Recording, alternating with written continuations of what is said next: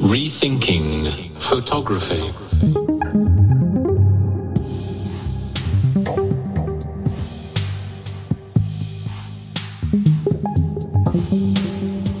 Ja, ganz herzlich willkommen zu meinem Podcast Düsseldorf Foto Plus meets Fotografie neu denken. Mein Name ist Andy Scholz. Meine heutige Interviewpartnerin ist Dr. Vivian Trommer. Sie ist Kuratorin an der Kunstsammlung für Nordrhein-Westfalen in Düsseldorf. Das Interview mit Vivian Trommer führte ich am 10. Mai 2022. Hallo, liebe Vivian, herzlich willkommen zu meinem Podcast und ich freue mich auf das Gespräch. Danke, Andy. Ich freue mich über die Einladung, bin ganz gespannt aufs Gespräch und ähm, ja, freue mich auf deine Fragen. Ja, legen wir direkt los, Vivian. Ähm, was hast du gemacht bis hierhin und wo bist du jetzt? Also ich ähm, bin Kuratorin und arbeite in der Kunstsammlung Nordrhein-Westfalen, ähm, wo ich ähm, die aktuelle Ausstellung Dialoge im Wandel, Fotografie aus The Water Collection mitkuratiert habe, mit einem größeren Kollektiv an Kuratoren, die daran beteiligt waren. Ähm, und ich habe zuvor Curatorial Studies studiert in Frankfurt an der Goethe-Uni und der Städelschule. Und danach war ich ähm, kuratorische Assistentin an der Kunsthalle in Wien und ähm, war 2015 Kuratorin am Ludlow 38. Das ist ein, war, muss man sagen, ein Ausstellungsraum vom Goethe-Institut in New York. Und dann war ich noch bei Curatorial Fellow bei, bei der Cardist Art Foundation, eine Privatsammlung mit einer unglaublich schönen und umfangreichen Sammlung der Gegenwartskunst in Paris. Und jetzt bin ich in Düsseldorf ähm, und finde die Stadt toll, ähm, die Fotoszene unglaublich interessant und ähm, freue mich an der Kunstsammlung Nordrhein-Westfalen zu arbeiten. Sehr schön. Jetzt skizziere noch mal ganz kurz bitte, äh, was ist die Kunstsammlung NRW und welchen Beitrag habt ihr im Rahmen der Biennale Düsseldorf Foto Plus? Die Kunstsammlung Nordrhein-Westfalen ist das ähm, öffentlich finanzierte Landesmuseum in Nordrhein-Westfalen. Wir haben zwei Standorte, das K20 am Grabbeplatz in Düsseldorf und das K21 im ehemaligen Ständehaus am Kaiserteich, auch in Düsseldorf.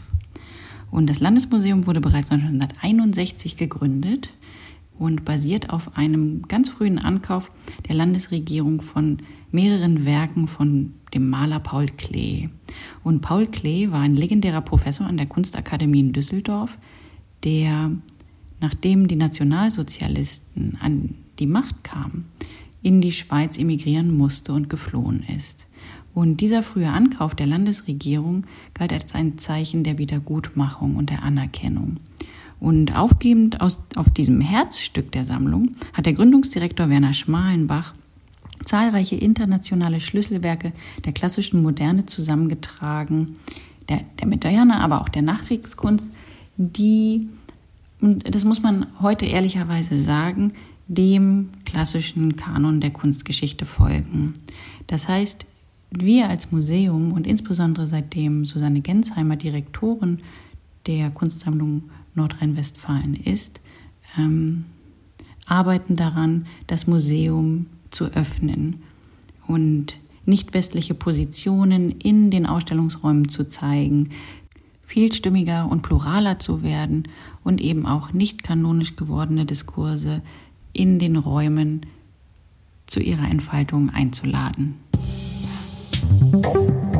Und ein Teil äh, diese, dieser Vision, würde ich sagen, ist auch tatsächlich die Ausstellung, an der wir gerade zusammen gearbeitet haben, ähm, die sozusagen sich im, im Fotodiskurs ansiedelt und eine Geschichte der Fotografie erzählt, die in der lokalen Düsseldorfer Fotoentwicklung bisher weniger rezipiert worden ist. Und die, das kann man irgendwie auch ganz offen sagen, vom Museum noch nicht so stark rezipiert wurde.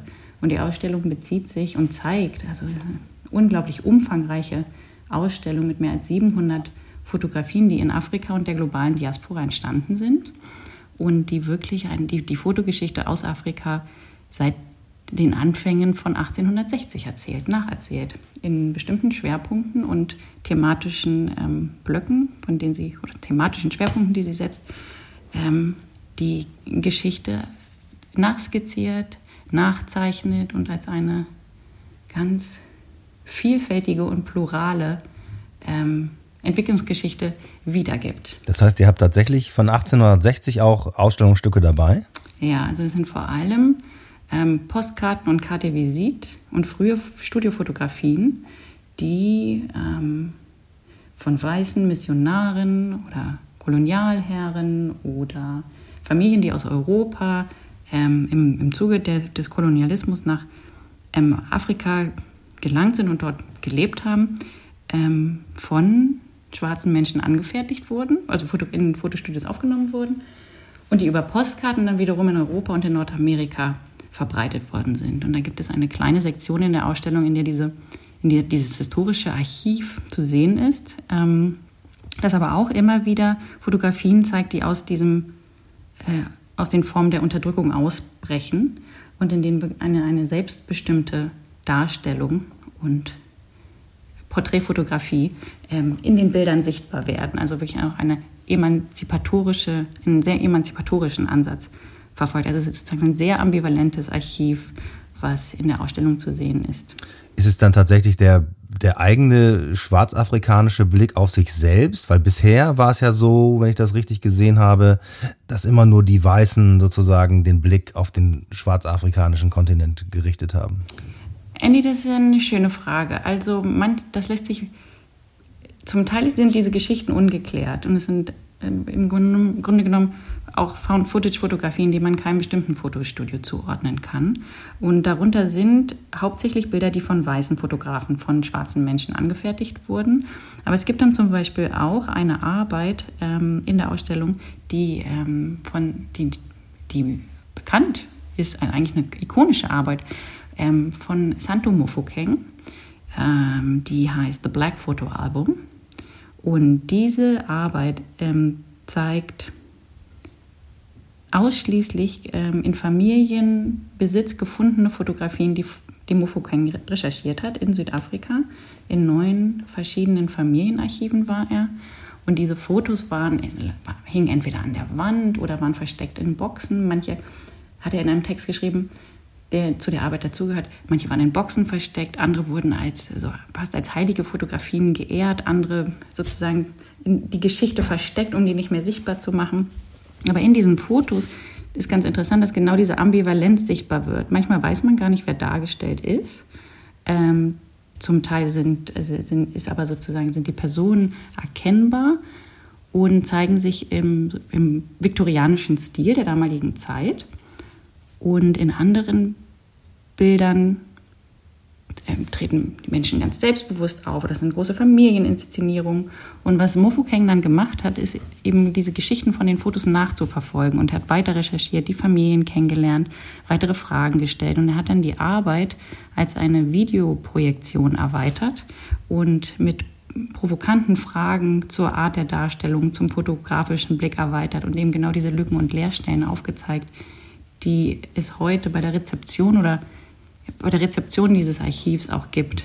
Und dieses ähm, sozusagen alternative Fotoarchiv, eben aus der Zeit von 1860 bis 1910 sind die Bilder, steht in der Ausstellung dem den anderen gefundenen Fotografien und Karte Visit gegenüber, die mehrheitlich von weißen Fotografinnen, Fotografen und Fotografinnen angefertigt worden sind. Gibt es da irgendwie einen Unterschied, den man spürt oder den man sieht, was da anders ist in den Bildern? Ja, äh, das finde ich ganz interessant. In dieser Ausstellung geht irgendwie, also das ist zum Beispiel auch wirklich eine neue Erkenntnis von mir. In dieser Ausstellung geht Sehen wirklich mit Wissen einher. Also oft ist das, was ich zum Beispiel gedacht habe zu sehen, bei weiteren Recherchen oder wenn ich dann mehr Texte zu den einzelnen Arbeiten gelesen habe, nicht das, was dargestellt werden sollte oder was intendiert war oder was man was zu sehen ist. Also dass sich sozusagen das Sehen und Wissen immer miteinander einhergeht, ist interessant, ähm, weil ja sozusagen in unserer phänomenologischen Lesart der Kunstgeschichte und so wie wir Kunst, also so eine klassische Kunstgeschichte in der Akademie heute lernen, ist Sehen erfahren und Erfahren ist Wissen. Und in dieser Ausstellung dreht, hat sich diese, diese, Zusammenhang für mich bei einigen Arbeiten sehr umgedreht, weil viele Arbeiten auch genau damit spielen oder natürlich sozusagen austricksen wollen ja, und dann etwas anderes also es vermeintlich etwas anderes zeigen, als, als man im, er, erkennen kann, ja. Ähm, und das fand ich, das fand ich sehr schön, also eine wunderschöne Erkenntnis sozusagen, dass man immer, dass man eigentlich, dass der Blick unglaublich vorgeprägt ist und, und natürlich in seinem Kontext aufgewachsen ist und wir und ich und eine, eine weiße Perspektive sozusagen auf die Welt habe. Also die Erwartung hat sich nicht erfüllt. Du hast etwas anderes erwartet, als du gesehen hast. Kann man das so sagen? Ich habe geglaubt, was zu sehen, was, wenn ich dann ähm, recherchiert habe, was sich nicht als, als die Intention erwiesen hat und auch nicht als das, was zu sehen war, sozusagen. Also nicht das Wahre gesehen. Oder das, ich habe etwas anderes gelesen als von den Künstlern, den Fotografinnen und auch den Protagonisten in den Bildern intendiert war. Deswegen lasse ich deine Frage auch nach diesen Sichtbarkeiten in den historischen Bildern ein bisschen offen. Ähm, und ich glaube, man muss das selbst erleben. Also die Bilder sind unglaublich, genau, dieses Bildarchiv ist unglaublich ambivalent, verschieden. Es gibt dort jede Form der, ähm, der Darstellung und Repräsentation, also unter Form der Unterdrückung, aber auch von der Selbstermächtigung und Emanzipation und Befreiung. Und diese Exponate stammen alle aus der Walter Collection oder habt ihr noch von woanders her andere ähm, Exponate dazu getan? Die Ausstellung zeigt nur Werke aus The Walter Collection. Und The Walter Collection ist ein, ein, ein, eine Foundation, eine Institution, ein, äh, ein Ausstellungsraum, ein, ein Bildungsort in Neu-Ulm und in New York.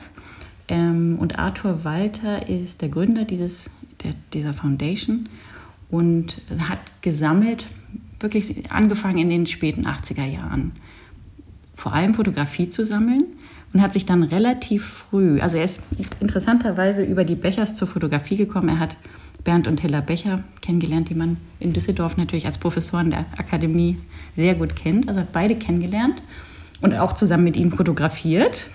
Ähm, also hat sich sozusagen der Fotografie auch über die Technik genährt und dann irgendwann diese, also die, das eigene Fotografieren verworfen und sich dem Sammeln gewidmet. Das heißt, in seiner Sammlung sind auch Werke von den Bechers und von, von Struth und Richard Avedon und so weiter. Also sozusagen den großen, bekannten Fotografen und Fotografinnen, die man im Westen kennt.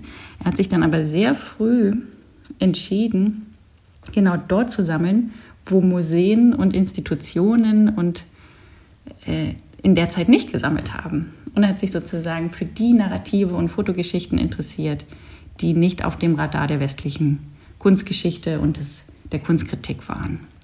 Und wurde dann unterstützt sehr früh von Okwi Enveso als Berater, der seine Sammlung beraten hat, aber auch die ersten Ausstellungen zu, mit bei ihm, also sozusagen in den Räumlichkeiten, die sie gemeinsam organisiert und sozusagen die Vision dafür entwickelt haben, hat Okwi Enveso dann die ersten Ausstellungen kuratiert und, und Arthur konnte zusammen mit Ogwin Wesen und auch anderen Beratern wie ähm, Christopher Phillips vom ICP und Brian Wallace, auch am ICP in New York gewesen, eine wirklich umfassende und unglaublich tiefgreifende und umfangreiche Sammlung der Fotografie aus Afrika und aus Asien zusammentragen.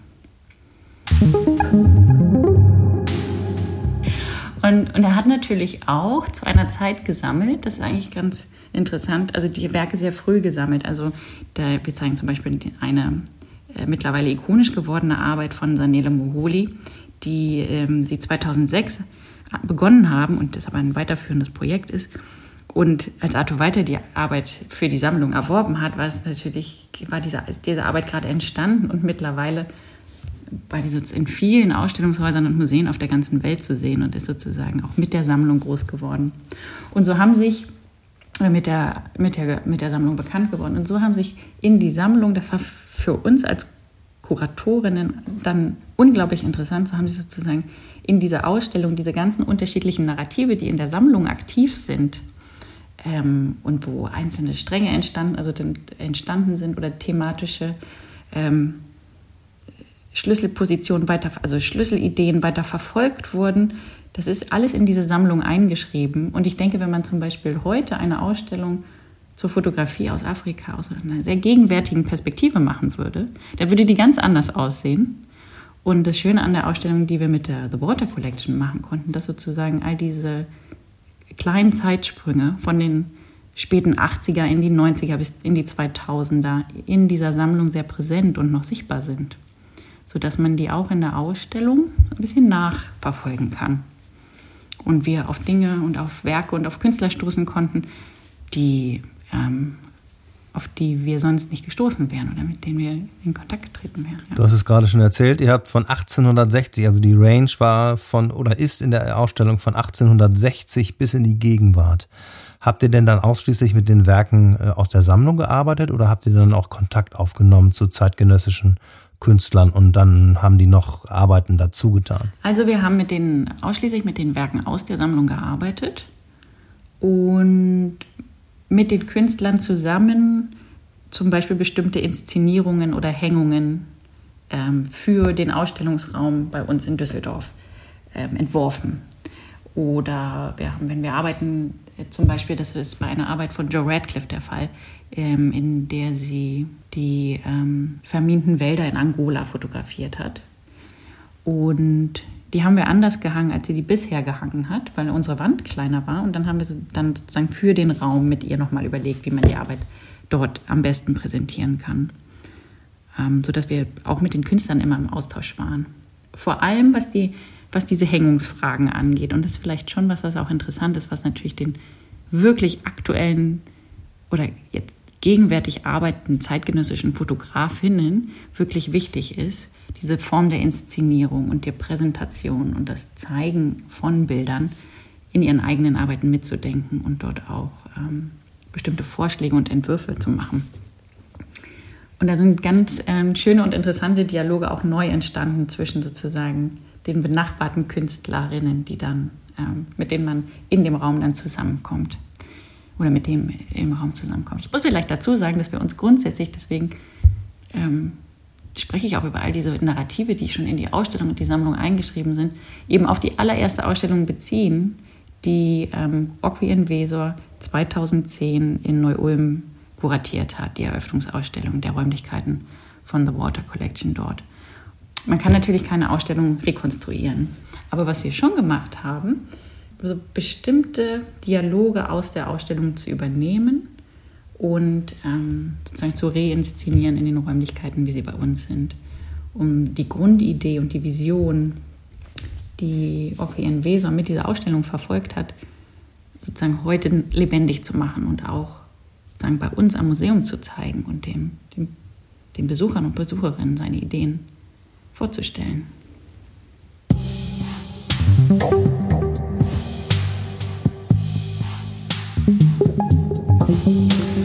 Da interessiert mich jetzt mal so die Frage, kommt dann der Sammler auch persönlich vorbei? Also war dann Arthur Walter in Düsseldorf und hat dann neben dir gestanden, während du dir die Hängung vorgestellt hast? Oder würde mich mal interessieren, wie läuft das ab? Weil irgendwo muss man ja anfangen dann. Ah, das ist eine schöne Frage. Also jede Ausstellung plant man anders und ist, also ich würde sagen, es ist immer ein neuer Aushandlungsprozess, sozusagen, welche Rolle man als Kuratorin in diesem Konstrukt einnimmt. Und bei Arthur, mit Arthur Walter war das sehr schön. Also ich würde sagen, das liegt an zwei Dingen. Also er, mit Okwi in Vesor zusammen hat er überhaupt diese Idee für die ganze Sammlung entwickelt. Und, und die haben alles drumherum schon mitgedacht. Also es war sozusagen von Anfang an in dieser Zusammenstellung der Sammlung angelegt, dass es die Räume in Neu-Ulm gibt, aber dass die Sammlung auch in unterschiedlichen Orten der Welt gezeigt werden soll. Und so hat Arthur also in manchen Jahren bis zu acht verschiedene Ausstellungen gemacht an anderen Orten und zeigt immer wieder seine Sammlung. Und weil das so ein wichtiger Teil überhaupt seiner kulturellen Arbeit und Praxis ist, ist er darin auch irgendwie sehr geübt, würde ich sagen. Und wir haben, ähm, konnten uns über Zoom-Calls verständigen. Wir haben ein 3D-Modell gebaut. Ähm, und er war aber in den Prozess und die Planung wirklich eng involviert. Also das ist schon, das ist ihm auch wichtig, würde ich sagen. Also er kennt die Arbeiten einfach in und auswendig. Er weiß ganz genau, was er miteinander funktioniert, wo interessante Konflikte entstehen oder Konfrontationen, wo das eine Werk das andere nochmal auf eine ganz interessante Weise herausfordert und wo man lieber auch darauf verzichten würde. Also einfach diesen Erfahrungsschatz, den er mitgebracht hat und der war für uns sehr wertvoll. Und wir haben es gern sozusagen mit ihm im Austausch zusammen entwickelt. Oder die Hängung, ja? Die Hängung für das K21 entwickelt. Apropos K21, K20. Erstmal fand ich das großartig, äh, so Museen zu benennen oder zwei Teile von einem Museum zu benennen. Jetzt haben wir es ja mit einer Ausstellung zu tun, wie du gerade gesagt hast, die eine Range hat von 1816 bis in die Gegenwart 2016. Kam euch da so die, die Gedanken, dass das ja sozusagen einen Bogen spannt von 20 zu 21? Oh, Andy, das finde ich eine richtig schöne Frage. Also das war eher ein Geschenk, das sozusagen mit der Idee der Ausstellung gekommen ist, weil auch wie in Wesor damals in der ersten Ausstellung wirklich auch schon diese Gegenüberstellung gemacht hat. Eine ganz konkrete Gegenüberstellung eigentlich. Santo Mofukengs The Black Photo Album, von dem ich vorhin schon erzählt habe, zusammen mit ähm, Fotografien von Alfred Martin Duggan Cronin, einem anthropologischen Hobby-Amateurfotografen im Grunde genommen, der in der in Kimberley in Südafrika ähm, als weißer Ire begonnen hat, ähm, die indigene, indigene Gemeinschaften zu fotografieren, zu dokumentieren und systematisch in ähm, sogenannte Stämme einzuteilen. Also diese, diese Gegenüberstellung hat Ockwi schon in, der, in seiner allerersten Ausstellung in By the Water Collection inszeniert. Und wir, war, wir haben auch ein bisschen damit gehadert, muss ich sagen, am K21, äh, sozusagen dem Ort für Gegenwartskunst oder für, für zeitgenössische Kunst, dann diese historischen Fotografien zu zeigen. Wir haben sozusagen moralische Fragen an uns gestellt, ob das richtig ist, äh, die sozusagen aus einem sehr ethnografischen und anthropologischen Kontext kommen und wie wir die sozusagen einbetten und kontextualisieren zusammen mit den Werken von zeitgenössischen Künstlern. Und wir haben das jetzt so gelöst und so, das ist ja auch der Ansatz der The Water Collection, dass sozusagen viele der Fotografinnen aus Afrika und der globalen Diaspora sich entweder indirekt, aber oft auch sehr explizit eben auf dieses historische Archiv, das ja verteilt ist und oft unbekannt, beziehen, aber zumindest damit arbeiten, darauf reagieren, sich daran abarbeiten um sozusagen unsere Vorstellung von, vom Körper und von Gesellschaft neu zu denken, ja, zu beugen und zu biegen und damit zu arbeiten. Diese, diese historischen Fotografien stehen eben nicht nur Santo Mofokengs historischem Fotoalbum gegenüber, sondern auch Werken von ähm, Samuel Fosso, einem Fotografen. Der wohnt in Paris und ist in Kamerun geboren und hat als Studiofotograf begonnen. Also hat seine Fotostudioeröffnung und, und Menschen fotografiert, die sich von ihm fotografieren lassen wollten für ihre, für ihre Porträts. Und immer abends, wenn der Film nicht voll war, ist er mit Selbstauslöser selber vor die Kamera gesprungen und hat sich in allen möglichen Posen inszeniert und gezeigt, um den Film voll zu kriegen. Und irgendwann hat er daraus, oder mit der Zeit, eine performative fotografische Praxis entwickelt, die unglaublich ist. Und jetzt zeigen wir ähm, mehrere Arbeiten aus der Serie ähm, African Spirits, ähm, die er den Ikonen der panafrikanischen Bürger, äh, panafrikanischen Befreiungsbewegung und der US-amerikanischen Bürgerrechtsbewegung gewidmet hat. Und man sieht ihn dann in der, man sieht ihn als Angela Davis und Malcolm X und Helio Jazz. Und er hat eigentlich für diese Arbeit eben nicht nur die Personen, also ist nicht nur in die Rolle der Personen geschlüpft, sondern hat auch die Fotografien, die uns aus sozusagen Film und Fernsehen und den Medien bekannt sind, reinszeniert und auf die sozusagen auf die Bedeutung nicht nur der Person, sondern auf die umfassende mediale Berichterstattung ähm, im Rahmen dieser Ereignisse der Befreiung, der, der Befreiungskämpfe und der, ähm, die, diese Bedeutung der medialen Verbreitung darauf hingewiesen. Das scheint ja dann zu fun funktioniert zu haben für euch. Ihr habt euch die Frage gestellt, das finde ich gut, ob ihr das zeigen könnt oder nicht. Du hast es moralisch genannt, eine moralische Frage. Dann hat sich ja auch eingelöst, denke ich mal. Das finde ich gut, dass du sagst. Also ähm, ja, ich finde, es löst sich jetzt gut ein, aber wir mussten, wir haben sehr viel darüber diskutiert und waren uns wirklich nicht weder einig noch sicher. Ähm, und sind jetzt aber mit dem Ergebnis eigentlich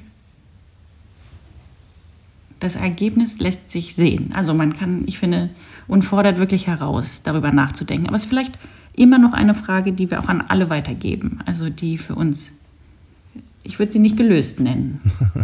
Hat das was mit dem fotografischen Medium zu tun? Könnte man sich sowas auch in, in, einem, in einer anderen Disziplin, zum Beispiel in der Malerei, vorstellen? Ja, auch eine schöne Frage, Andy, weil Fotografie, obwohl wir wissen, wie inszeniert und manipuliert und ja, veränderbar sie ist, sie immer noch das Medium ist, das den größten Realitätsbezug hat.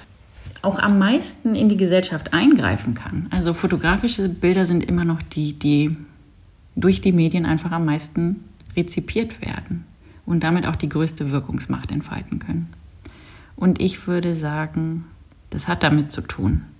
Und die Mora der, der moralischen Dilemma, in dem wir standen, war natürlich, inwiefern können wir heute diese Bilder aus der Kolonialzeit zeigen und was bringt uns das? Warum wollen wir die zeigen? Und auf diese Frage Antworten zu finden, also ich glaube, es gibt viele Antworten darauf, ähm, ist aber, das braucht sozusagen Gespräche und einen Diskurs und ist ein Prozess. Und wir haben uns dann daran abgearbeitet, sozusagen rauszufinden, warum das heute wichtig ist, diese Arbeiten trotzdem zu zeigen. Und wir haben uns auf die Künstler verlassen, die sich sozusagen immer noch auf diese Bilder beziehen und damit auseinandersetzen und die nicht in den in Kisten verstecken wollen, sondern sagen wollen, das ist unsere Geschichte, das gehört dazu und wahrscheinlich sind immer noch bestimmte Mechanismen von damals aktiv, aber vielleicht können wir heute dagegen arbeiten. Rethinking Photography. Jetzt heißt mein Podcast hier ja Fotografie neu denken, beziehungsweise Düsseldorf Foto Plus meets Fotografie neu denken. Aber dieses Fotografie neu denken, hat das beim Kuratieren, beim Zusammenstellen für dich und jetzt auch in der Ausstellung, hat das irgendwie stattgefunden für dich? Mehrmals. Also ja, einmal ähm, ist sozusagen in der Ausstellung sichtbar, dass sich die das Denken und auch Geschichte schreiben von Fotografie in den letzten 20 Jahren ständig verändert hat. Und andererseits habe ich persönlich immer wieder Momente gehabt, wo ich dachte, ich habe das, also das habe ich früher, das habe ich, bevor ich diese Arbeit zum ersten Mal gesehen habe, habe ich anders darüber gedacht. Aber vielleicht zum Ersten. Ähm, wir zeigen in der Ausstellung, äh, und, und Arthur Wald hat ein großes Konvolut von Werken von Seydou Keita und ist in sehr wichtiger Position in seiner Sammlung. Und Seydou Keita wurde in, äh, in Bamako in Mali geboren und hat dort 1948 ein Fotostudio gegründet, vor, bevor Mali unabhängig wurde und hat äh, die Menschen ganz offen so fotografiert, wie sie fotografiert werden wollten. Das heißt, als kosmopolitische Person der 50er Jahre, die offen sind ähm, in einer Zeit, in der die äh, Konsumkultur Einzug gehalten hat mit sozusagen den ersten Radios und ähm, neuen Taschen, also äh, man, und wunderschönen Kleidern ähm, haben die, hat er die Menschen fotografiert. Und wenn man damals von ihm fotografiert wurde, dann bedeutete das auch Bamaqua zu sein. Also es hatte so eine bestimmte ähm, kosmopolitische Wirkung, seine Bilder. Und die erste Ausstellung, in der Arthur Walter die Werke von Seydou Keita gesehen hat, das war Anfang der 90er in New York. Dort wurde Seydou Keita, obwohl man seinen Namen schon wusste, als unbekannter Fotograf vorgestellt. In dem Katalog ist das, sind seine Werke auch so publiziert. Und dann, einige Jahre später, das war 1996, hat Okwien Wesor eine große Fotoausstellung ähm, für das Guggenheim New York kuratiert und realisiert. Und dort zeigt er auch Fotografien von Seydou Keita und beschreibt aber sozusagen seine ganze Biografie, nennt ihn beim Namen, gibt den Bildern Namen, ähm, führt Seydou Keita und seine Praxis sozusagen ein in einen mehrheitlich weißen westlichen Diskurs. Und das ist der eine Moment sozusagen, wo man in der Ausstellung oder wo man in der ganzen Sammlung versteht, sozusagen die Diskurse sind ständig in Bewegung und nichts ist fest. Alles ist beweglich und flexibel und ähm, die Geschichte kann erweitert werden und kann sich verändern. Und was wir heute wissen, muss nicht das sein, was wir morgen wissen. Und eine Arbeit, die mich selbst herausgefordert hat, war ähm, ein, ein Werk von Michael Sobotsky, einem weißen Fotografen aus Südafrika, der in den frühen 2000er Jahren in unterschiedlichen Gefängnissen in Südafrika Fotos von den Inhaft von inhaftierten Menschen gemacht hat. Darunter auch ein Gefängnis, in dem es besonders heftige Inhaftierungsbedingungen gab. Und diese Bilder hat er ähm, dann in der alten Gefängniszelle von Nelson Mandela ausgestellt und gezeigt. Und zusammen mit dieser Ausstellung eine öffentliche Diskussion über die Strukturen des Strafvollzugs, die Mechanismen des Strafvollzugs und die Inhaftierungsbedingungen angeregt, sodass sozusagen seine, seine fotografische Arbeit wiederum in den gesellschaftlichen Diskurs eingreifen konnte und eine Debatte ausgelöst hat und einen Zustand sichtbar gemacht hat, der vielen Menschen nicht bewusst war. Und das fand ich einen, einen interessanten Moment, um für mich sozusagen, um diese Wirkmacht über, von Fotografie, über die wir vorher gesprochen haben, nochmal ganz anders nachzudenken. Und die vielleicht auch, also die wirklich anders ist als andere künstlerische Medien. Ja, kommen wir jetzt so langsam äh, auch nochmal zu so meiner Standardfrage oder zu meiner Lieblingsfrage vielmehr, nämlich die, wann ist ein Bild ein gutes Bild? Wir haben jetzt gar nicht so über deine Expertise gesprochen, ob du eine Expertin für Fotografie bist oder auch nicht. Das spielt vielleicht aber auch gar nicht so eine große Rolle, sondern jetzt als Kuratorin, wann ist denn für dich ein Bild ein gutes Bild? Also ich würde sagen, ich bin keine Fotografie-Expertin. Und ich lerne auch jeden Tag mit der Ausstellung noch neue Dinge dazu, die ich vorher nicht wusste. Aber ich interessiere mich für Bilder, würde ich sagen. Und deswegen ist deine Frage eigentlich schön, wann ist ein Bild ein gutes Bild? Und ein Bild kann alles Mögliche sein. Malerei, Fotografie. Bilder aus allen Medien haben mich schon auf eine unterschiedliche Art und Weise bekommen.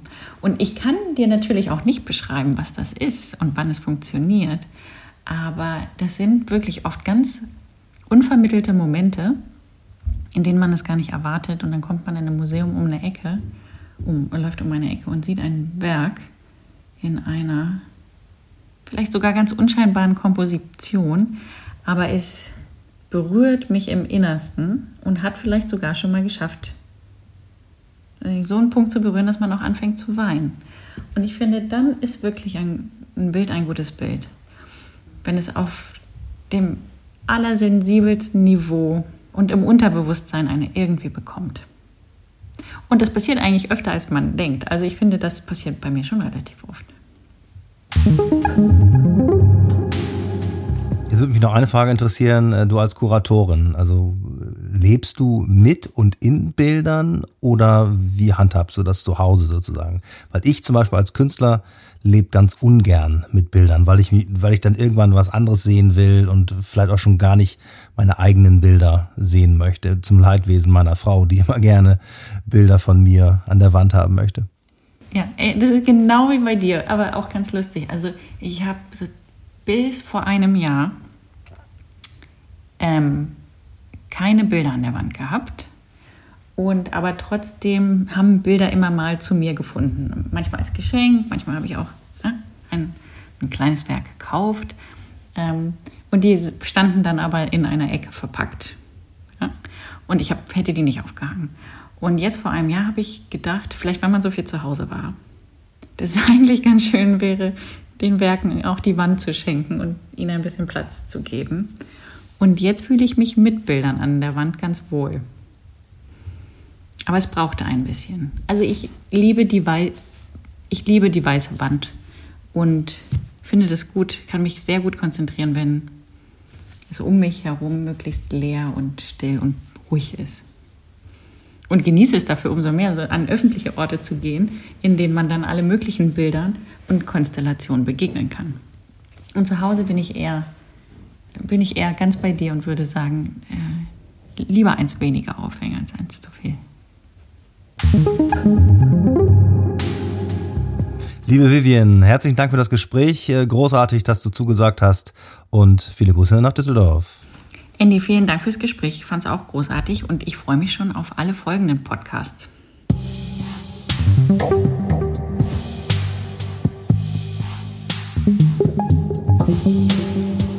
Ja, wer mehr wissen will über die Kunstsammlung NRW und wer sich informieren will über die Ausstellung Dialoge im Wandel im K21 der Kunstsammlung NRW, der kann sich informieren unter www.kunstsammlung.de. Ja, unter www.düsseldorffotoplus.de finden Sie auch alle weiteren Links zu allen Ausstellungen, die noch bis zum 19. Juni in Düsseldorf im Rahmen der Biennale for Visual and Sonic Media Düsseldorf Photo Plus stattfinden. All diese Informationen sind wie gewohnt in den sogenannten Show Notes zum Anklicken für euch und für Sie aufbereitet. Da bleibt mir nur noch zu sagen, herzlichen Dank fürs Zuhören, gesund bleiben da draußen und bis zum nächsten Mal. Ciao, ciao. Rethinking Photography.